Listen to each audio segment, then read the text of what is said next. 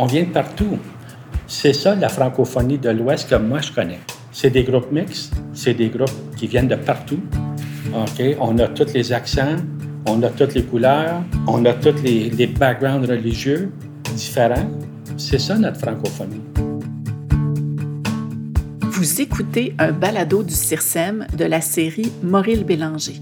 Nous tenons à remercier Robert Doyle, Nicole Mondou et la Fondation Famille Bertrand pour leur généreux appui financier aux conférences Maurice Bélanger.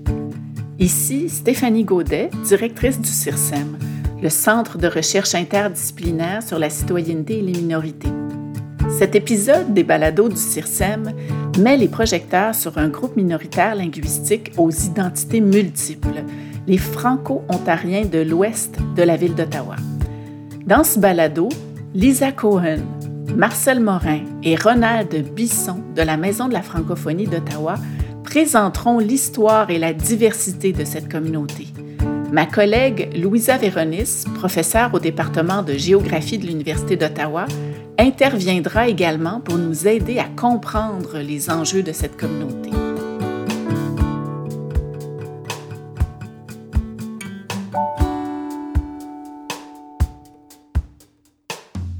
Les nouvelles statistiques de 2022 sur les groupes minoritaires francophones au Canada nous indiquent qu'environ 21% de la population dans les provinces à majorité anglophone, comme l'Ontario, utilisent la langue française régulièrement, que ce soit dans leur vie publique ou dans leur vie privée. C'est une légère diminution depuis 2016 et cette situation demeure préoccupante pour la vitalité de la langue française au Canada. Le rôle des immigrants et immigrantes francophones est donc très important pour soutenir le bilinguisme au pays. En Ontario, le visage de la francophonie évolue.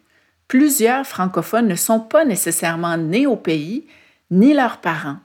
Il est donc important de comprendre ces acteurs car ils sont des acteurs incontournables pour la vitalité de la francophonie en Ontario. À Ottawa, ville officiellement bilingue, nous assistons à une revitalisation des communautés francophones dans l'ouest de la ville.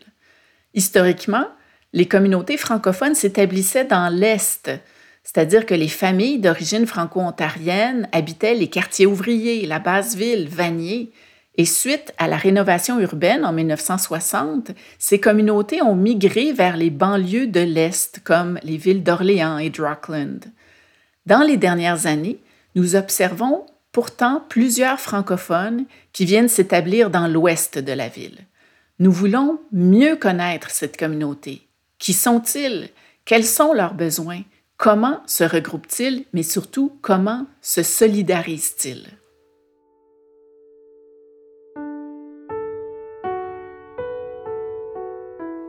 Louisa Véronis, professeure au département de géographie de l'Université d'Ottawa. Donc on a beaucoup euh, de francophones qui sont nés au Canada, mais des Québécois, des franco-ontariens, euh, mais aussi des francophones d'ailleurs, des Acadiens, des franco-manitobains et ainsi de suite, donc de partout au pays, et aussi Ottawa est une des régions qui attire beaucoup d'immigrants francophones de partout dans le monde. En fait, Ottawa accueille des réfugiés euh, qui sont francophones, aussi beaucoup de, de, travailleurs qualifiés qui sont à la recherche d'emploi dans des professions très spécialisées. Il y a aussi beaucoup d'étudiants francophones internationaux à cause de nos institutions scolaires. Alors, je peux seulement dire que la francophonie d'Ottawa est en fait euh, très diverse et elle est très mobile. Ronald Bisson, vice-président du conseil d'administration à la Maison de la francophonie. Mon nom est Ronald Bisson. Je suis présentement vice-président du conseil d'administration ici à la Maison de la francophonie. J'ai été quatre ans avant président. Avant, j'ai été bénévole euh, sur le conseil d'administration et d'autres activités. Euh, je suis résident de l'Ouest et puis je connais très, très bien notre communauté ici.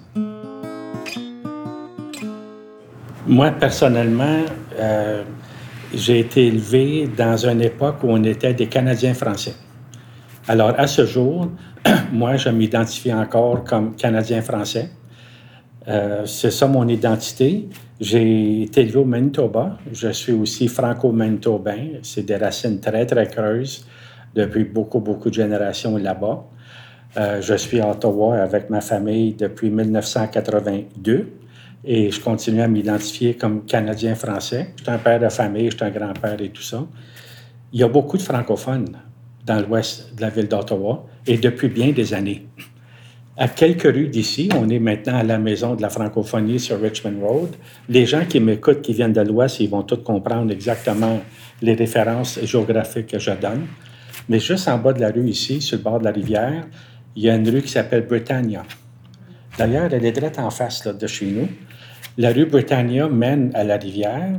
Déjà au début des années 1900, il y avait une chapelle qui desservait les francophones.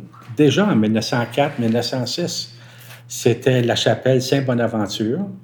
C'était ce qu'on appelait dans le temps une, desserte. Les jeunes aujourd'hui ne comprennent plus ces termes-là. C'était comme une sous-paroisse de la grosse paroisse de Saint-Jean-Baptiste. Et Britannia, l'Ouest, c'était dans le temps une zone euh, pour l'été. Les gens venaient passer l'été ici. Alors, il y avait éventuellement des petits trains qu'on appelait. Les petits trains prenaient la rue Byron, descendaient dans l'Ouest, puis allaient jusqu'à Britannia. Déjà, les francophones étaient installés là. Je parle de 1904, 1906, ça fait plus que 100 ans. il y a des familles qui sont membres chez nous euh, à la Maison de la francophonie que je connais bien. Ça fait trois, quatre et cinq générations qui vivent dans l'Ouest. Pas nouveau, là. Ça fait longtemps qu'on est là, mais on a toujours été invisible. Puis il y a une raison pour ça. Les francophones d'Orléans vivaient dans la ville qui s'appelait Orléans, Cumberland. C'était francophone. Dans Basseville, OK, dans Basseville d'Ottawa, c'était très francophone. Nous, dans l'ouest la ville, on a été dispersés en différentes municipalités. Quand on a déménagé ici, ma famille et moi, mon épouse, on vivait dans un, coin de la ville de Nepean. Nos voisins, l'autre bord, ils étaient dans Ottawa. Bien, quand il y avait des activités municipales, on était dans deux villes différentes. On ne se parlait jamais, on ne se voyait jamais. Alors ici, on avait Nepean, on avait Ottawa, on avait Canada, euh, on avait plus au sud, ça allait jusqu'à Manotick. On était séparés en toutes ces villes-là. Ça fait qu'on n'a jamais eu une chance de s'unir comme francophones. C'est avec l'amalgamation de la ville d'Ottawa, qui est très récente, on parle de 20, 22 ans passés, que tout à coup, dans la francophonie de l'Ouest, on a commencé à pouvoir se créer une cohésion. Vous savez, dans l'Ouest, on n'est pas Orléans. Ce que j'appelle la francophonie traditionnelle, il y en a qui qui parle de la francophonie de souche. Moi, je déteste ce terme-là. Euh, parce qu'une souche, c'est un arbre qui est mort. Hein. c'est un arbre qui a une racine, puis il n'y a rien qui pousse. Moi, je parle de la francophonie traditionnelle. Alors, l'Église était le centre de leur vie. Mais dans l'Ouest, la francophonie traditionnelle, déjà dans les années 60, venait de partout dans le monde. Alors en effet, traditionnellement, les immigrants étaient attirés surtout près du centre-ville, la basse-ville, euh, Vanier, même du côté d'Orléans, qui sont euh, les points forts de la francophonie. Mais plus récemment, en tout cas depuis une dizaine d'années, beaucoup de familles s'installent euh, plutôt à l'ouest. Principalement, un des facteurs est probablement le logement, l'accès au logement. Euh, Ottawa, comme d'autres villes au Canada, font face à une pénurie de logements abordables et donc les familles euh, sont parfois désespérées pour trouver un logement qu'elles puissent se payer et qui, euh, qui répond à leurs besoins, notamment familiaux, donc s'il y a des enfants, une famille un peu plus, élargie, ainsi que l'accès à des institutions, notamment les écoles, les institutions scolaires et, d'autres services euh, dont ils ont besoin, quand même pouvoir euh, bouger dans la ville, donc avoir accès à du transport il est très très difficile à Ottawa d'obtenir un logement abordable, surtout pour une famille récemment arrivée qui n'a peut-être pas encore d'emploi ou de revenus stables. Donc c'est un, des plus grands défis.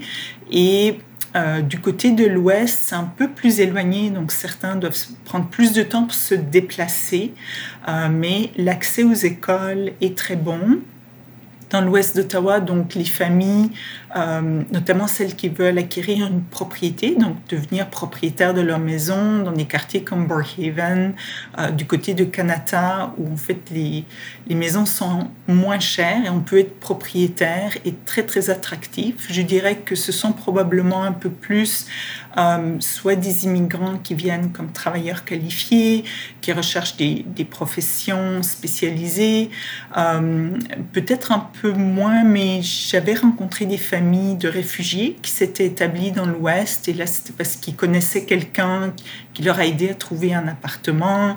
Euh, donc souvent les réseaux sont aussi une raison pour laquelle les gens s'installent, parce qu'ils sont familiers, on leur fait connaître le quartier, ou on leur aide à trouver le logement. Donc au fur et à mesure que plus d'immigrants s'installent dans l'Ouest, probablement ça va attirer d'autres immigrants à travers les réseaux. Et enfin, depuis que la Maison francophone a ouvert ses portes, euh, ça donne vraiment accès à, un centre, une, euh, un centre unique qui, leur, euh, qui répond à plusieurs de leurs besoins, que ce soit au niveau de l'accueil, des services, notamment les activités pour les familles, euh, les petits-enfants. C'est un, endroit très accueillant qui euh, leur permet de développer des nouveaux réseaux et d'être ancrés dans la francophonie, donc d'autant d'éléments qui, les attirent dans l'ouest de la ville.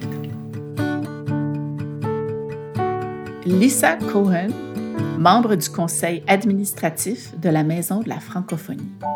Lisa Cohen, je suis membre du conseil administratif de la Maison de la francophonie de la CMFO. Je suis francophile et je suis aussi juive et je suis aussi femme.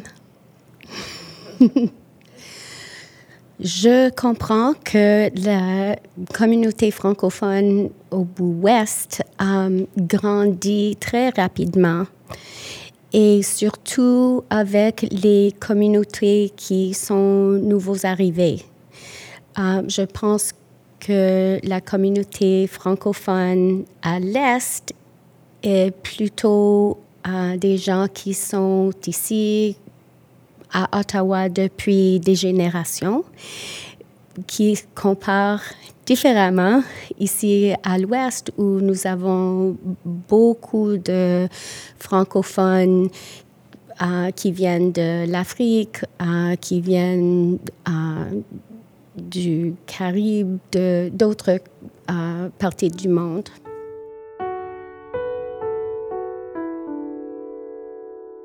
La communauté juive ici à Ottawa est beaucoup plus établie à l'ouest parce que pour nous, on a besoin d'habiter en proximité d'une synagogue, euh, des marchés qui ont la nourriture cachère, euh, des, choses comme ça. Et, euh, et pour nous, c'est plutôt à l'ouest.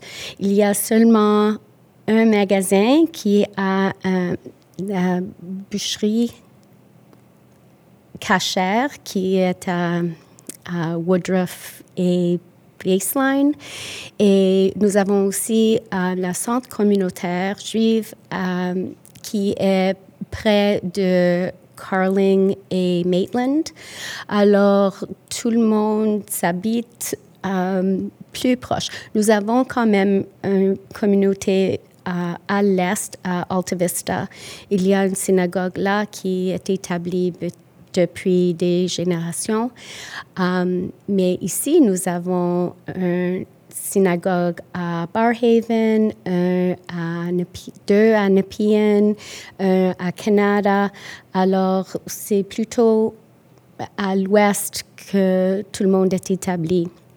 Alors, pour nous aussi, je dis toujours que les, francophones juifs et juives euh, sont un peu pas dans une communauté, pas dans l'autre. Nous sommes euh, les juifs dans une dans une communauté générale, alors ça nous fait différent, mais aussi euh, les francophones parmi les juifs sont aussi une minorité. Alors, c'est un peu pour, pour les francophones juifs, on est vraiment une petite communauté et c'est plutôt à, l'ouest de la ville. Nous avons aussi des habitations à loyer modique et tout entre euh, ces locations-là, nous avons des grandes maisons, des rues où c'est euh, très, euh, très petit et c'est juste comme des appartements. Nous avons tous. Et nous avons beaucoup de parcs, beaucoup d'espaces verts. Il y a beaucoup d'écoles et aussi des écoles francophones. On, on vient justement de bâtir une nouvelle école francophone, euh, école secondaire et primaire à Barhaven, euh, près de mon frère à Canada. Ils vont bâtir un autre. Et ce qu'on a aussi qui m'intéresse, c'est des écoles avec des programmes d'immersion française ceux qui commencent à maternelle, ceux qui commencent en quatrième année, en septième année. Alors, c'est, c'est euh, plus facile pour d'autres familles comme la mienne qui, qui veulent être francophiles, pas nécessairement nées dans une, une euh, famille francophone. Je pense personnellement que la Maison de la francophonie a vraiment fait une différence. On a, nous avons une présence maintenant. Ça, ça donne la confiance à la communauté pour demander les services en français pour euh, n'importe quoi, les banques. Euh, on n'avait jamais un local pour euh, la Banque des Jardins à l'ouest, maintenant, maintenant on l'a dans plusieurs endroits, juste des petites choses comme ça. Marcel Morin, directeur de la Maison de la francophonie. Nous, on a dix grands domaines de services à la maison. Le premier, comme de raison, c'est tout ce qui est associé avec la petite enfance, donc garderie, euh, services d'appui à la famille, euh, réalité qui vient euh, appuyer les ateliers, le contexte artistique et culturel pour les enfants. Ensuite, on se dirige dans l'autre volet pour tous les services aux aînés, les activités sociales, les loisirs, les rassemblements, les rencontres, les dîners communautaires. Euh, on travaille aussi beaucoup avec euh, toute notre population nouvellement arrivée pour accueillir, bien héberger, euh, assurer la réussite et l'intégration à notre communauté tous les services juridiques, euh, les services euh, financiers sont inclus à l'intérieur de cette réalité-là grâce à des partenaires. Le service scolaire devient très important aussi. Donc, nos deux conseils scolaires francophones qui offrent cours et ateliers, l'Université de l'Ontario français, la Cité collégiale qui offre des cours aussi, et toute la composante de l'Université d'Ottawa, donc devient très important. Et finalement, toute la composante artistique culturelle, athlétique et communautaire pour vraiment avoir un milieu de service, d'accueil, un milieu de rencontre et un milieu de rassemblement. Donc, nous avons des endroits où les gens peuvent faire la location de nos locaux pour avoir même des célébrations communautaires entre différents organismes. Ça devient un milieu d'échange, un milieu de service, mais un milieu de rassemblement pour faire épanouir cette francophonie. Les immigrants contribuent de multiples façons à transformer, à diversifier la communauté francophone ou la population. En fait, on pourrait même parler de des populations francophones au pluriel parce qu'il y a justement des Acadiens, des Québécois, des Franco-Ontariens.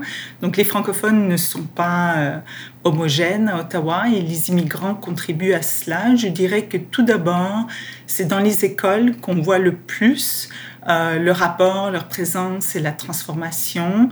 Les écoles sont probablement euh, les espaces où les, euh, les immigrants sont le plus visibles parce qu'ils envoient leurs enfants à l'école. Par contre, on pourrait peut-être les retrouver un peu moins dans d'autres institutions traditionnellement francophones parce que il est difficile pour les immigrants de retrouver les francophones canadiens ou les institutions francophones une des choses qui, m'a beaucoup frappée depuis le début de mes recherches, c'est en fait que la communauté est invisible pour les immigrants.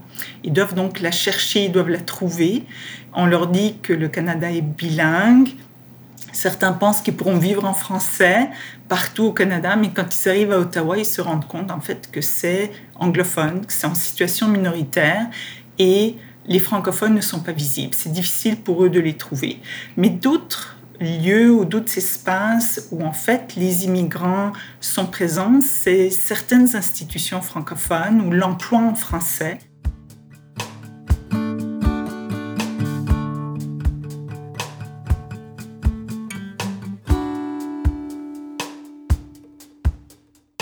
Lorsqu'on a commencé à avoir des premières discussions avec euh, notre maire Jim Watson au niveau du développement de la francophonie dans l'ouest d'Ottawa, on voulait vraiment développer un contexte ou une compréhension que le service en français était dans la totalité de la région de la capitale nationale, et comme de raison incluant l'ouest d'Ottawa. Statistique Canada se fie beaucoup à l'identification par le biais de la personne. Donc, est-ce que la personne s'identifie comme francophone si ce n'est pas sa langue première? Voilà le grand défi au niveau de reconnaître le nombre exact et les chiffres à utiliser. Le travail de la Maison de la francophonie d'Ottawa, en premier lieu, c'est de desservir cette francophonie-là. Deuxièmement, de commencer à répertorier un peu la réalité francophone dans l'Ouest. Et troisièmement, s'assurer qu'une fois que le service est offert, que les gens puissent commencer à l'utiliser et s'identifier comme francophone. Mais pour s'identifier à la francophonie, on doit être très habile à reconnaître qu'on y appartient. Et donc là, entre toute la réalité de l'inclusion, de la diversité, nous, notre slogan, c'est notre francophonie plurielle dans toutes ses expressions, pour reconnaître qu'il y a plus qu'un genre et un type de francophonie, qu'on est quand même sous un même toit, mais la réalité demeure que du côté culturel, que du côté croyance, que du côté valeur, des fois étant même francophone au niveau de la langue, on ne partage pas toutes les mêmes réalités et que ça, en soi, c'est à célébrer tout de même. La maison, c'est un bel édifice sur trois acres de terrain, donc un édifice à trois étages, un édifice patrimonial qui date de 1902 que nous avons pu rénover dans son entièreté. L'édifice en soi appartient au Conseil des écoles publiques de l'Est de l'Ontario, mais la programmation, la planification stratégique, la structure, l'ajout des partenaires appartient à la coopérative multiservice francophone de l'Ouest d'Ottawa incorporée, qui est la CMFO. La maison, c'est notre projet de société. Le premier étage est très communautaire, le deuxième est scolaire, le troisième est administratif, mais on y retrouve 52 partenaires dans des locaux fraîchement renouvelés et on y voit la réalité grâce à des subventions, autant du gouvernement de l'Ontario que du gouvernement fédéral pour avoir équipé euh, et assuré du mobilier dans toute la maison, autant sur la scène de prestations artistiques que euh, le café bistrot, donc on se retrouve avec un petit café bistrot, que les salles de classe ou les bureaux euh, d'administration. La maison était ouverte, je pense, cinq ou six semaines avant qu'on devait fermer parce que la pandémie nous a forcés. Alors, encore, on n'avait pas de programme de quand ou après l'école, des choses comme ça. Lisa Cohen. Maintenant que nous pouvons être ouverts et nos programmes débutent, on voit, on a vu même euh, avec les camps d'été, il n'y avait rien jusqu'à, je pense que c'était déjà le mois de mai quand on a confirmé qu'on pouvait poursuivre avec un programme ici. Et ça a pris, je pense, trois jours avant que tout le monde s'enregistrait leurs enfants, qui voulaient les emplois pour travailler dans les camps. on a vu qu'il y avait vraiment besoin. Euh, alors, la, la maison a, a pu répondre à ces besoins. On a aussi maintenant des services ici avec euh, l'Ami Jeunesse et la garderie qui a pu ouvrir même pendant la pandémie. Euh, Alors, on, on, a beaucoup plus de services ici. On est très, très, très chanceux à la Maison de la francophonie. On a un directeur général qui se nomme Marcel Morin. C'est un génie. On l'appelle notre Michel-Ange. Ronald Bisson. On est très, très, très content de sa mise en disponibilité. C'est que moi, j'étais le président dans le temps, j'ai Marcel, que fait-on? Est-ce qu'on peut faire une chorale virtuelle? Ça n'existait pas, là, en 2020. Personne n'avait jamais fait ça. Là, on a trouvé d'autres talents. On a une communauté remplie de talents. Vous voyez, c'est ça, la pluralité. Il y a du monde qui me dit ça doit prendre bien d'énergie, développer la pluralité. C'est le contraire. Ça génère de l'énergie. Tu as du monde de partout. Il y a toujours quelqu'un qui a vu quelque chose d'autre ailleurs. C'est qu'avec les talents qu'on avait, la technologie, vous savez, un téléphone cellulaire, c'est un, studio de télévision aujourd'hui, on a fait une chorale virtuelle. Incroyable, à notre grande surprise, tout à coup, on était 75 personnes dans le chorale. On a des gens d'ailleurs en Ontario, au Québec, qui ont dit ben nous, notre chorale ne marche plus. On est juste 4 ou 5. Est-ce qu'on peut vous rejoindre? Puis tout à coup, on avait des gens de l'Ontario, du Québec, du Nouveau-Brunswick, de la France. On a eu une chorale virtuelle extraordinaire. On a tout placé ça sur une chaîne YouTube qu'on a ouverte. On est rendu avec des milliers et des milliers et des milliers de visionnements. Je parle de dizaines de milliers et plus. Vous savez, une chorale qui donne des spectacles dans un, en présentiel chez nous, là, tu vas faire peut-être deux fins de semaine. Tu as un gymnase qui accueille 500 personnes. Tu vas tout bien toucher à 1500, 2000 personnes, peut-être. C'est fini. Là, on touche en permanence à des dizaines de milliers de personnes. On a une chorale maintenant pour enfants. Je vous ai parlé de pluralité. On fait des concerts d'hiver. Notre dernier concert qu'on a fait, c'était extraordinaire.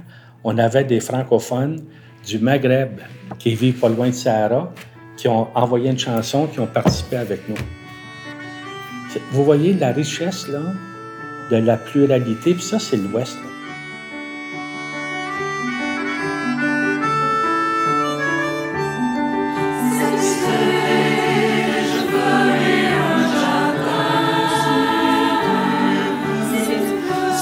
J'aimerais remercier Mélanie Leboursicot, Isabelle Perrault et Alec Pagé d'avoir participé au développement du contenu de ce balado.